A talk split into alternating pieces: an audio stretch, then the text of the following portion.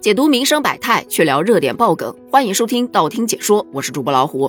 拼团，相信大家都不陌生，在某购物平台上是万物都可拼团。但你知道火车卧铺也能拼团吗？近日有一则某 APP 推出了火车卧铺女性拼团功能的消息，引发大众的关注。就是你要去买火车票吧，打开它的 APP，预定某一趟火车之后，在预定页面中有一项服务。叫全网拼团女性房间，收费标准为十元一人。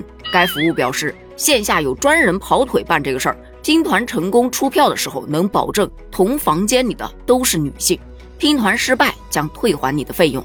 据悉，选择这项服务的人还挺多。那这项服务为何会突然推出来呢？这就得从今年四月份有一则关于女性车厢的话题讨论开始讲起。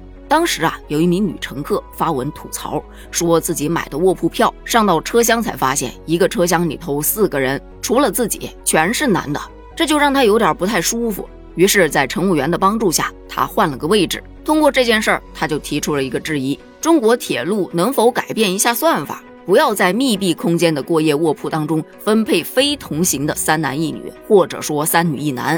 这乘客讲述了自己的经历之后，引发了很多网友的共鸣。大家就纷纷表示：“哎，如果可以推出同性别车厢服务的话就好了，这能避免多少尴尬和麻烦呢？”但铁路部门表示，目前可能还实现不了。可你实现不了，大众的需求在那儿啊，那就让我来实现好了。时隔三个月，火车卧铺女性拼团功能就出现了。不能不说，这购票 APP 多少还是有那么一点商业灵敏度的哈。但其实啊。中国铁路并不是没有尝试过女性包厢，早在零六年时就曾经有推出过专门的女性包厢。当时的女兵软卧是针对独自一人乘坐火车的女性乘客，你看定位相当的清晰，对吧？而且每一趟列车上都会预留两个软卧包厢，也就是八个铺位供女性乘客来选择。然而购买的人并不多，所以就迅速夭折了。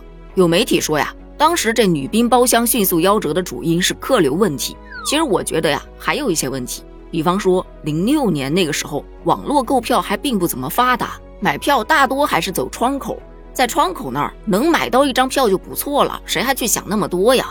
其次，也许当时的乘客也会感到不舒服，但大多还是选择了忍耐，忍忍也就过去了，也没啥大不了的，自然也就不会往专门要一个女性包厢方面去想。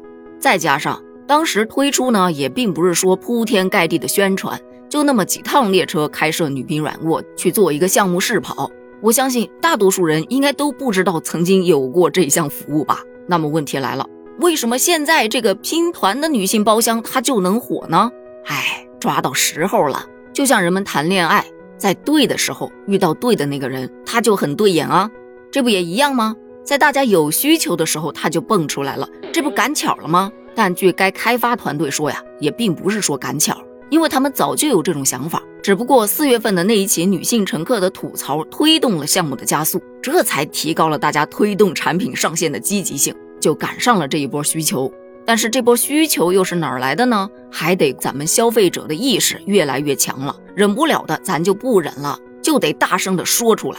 其次，大家对隐私也越来越看重，安全意识也提得越来越高。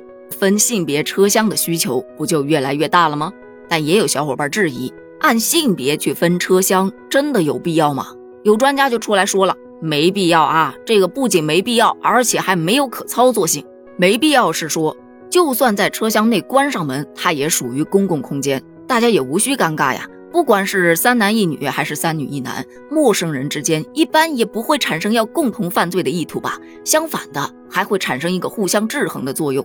而说到没有操作性，是说啊，如果真的按性别来分配车厢，不仅会增加售票系统的设置上的成本，而且也会给管理增加麻烦。比方说，中途有人下车了，车厢里头剩下三个女孩子，但这时其他车厢都满了，上来一个男孩子，你这票是卖还是不卖呢？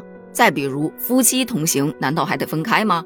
我个人是觉得啊，这个专家说的有一定的道理。虽说如果你遇到这样的情况，觉得非常尴尬。可以找列车员去协商其他乘客跟你换个位子，但如果没人肯换呢，不就也只能自己忍着喽？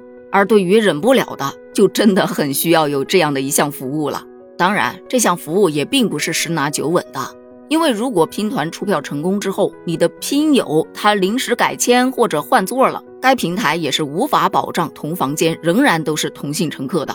而对于这一项拼团服务，有很多网友表示，能不能男性也能拼团啊？就拼那个无脚臭团或者不打呼噜团，这个真的很需要啊。对此，你又是怎么看的呢？你觉得这个拼团服务能够持续走红吗？欢迎在评论区留下你的观点哦，咱们评论区见，拜拜。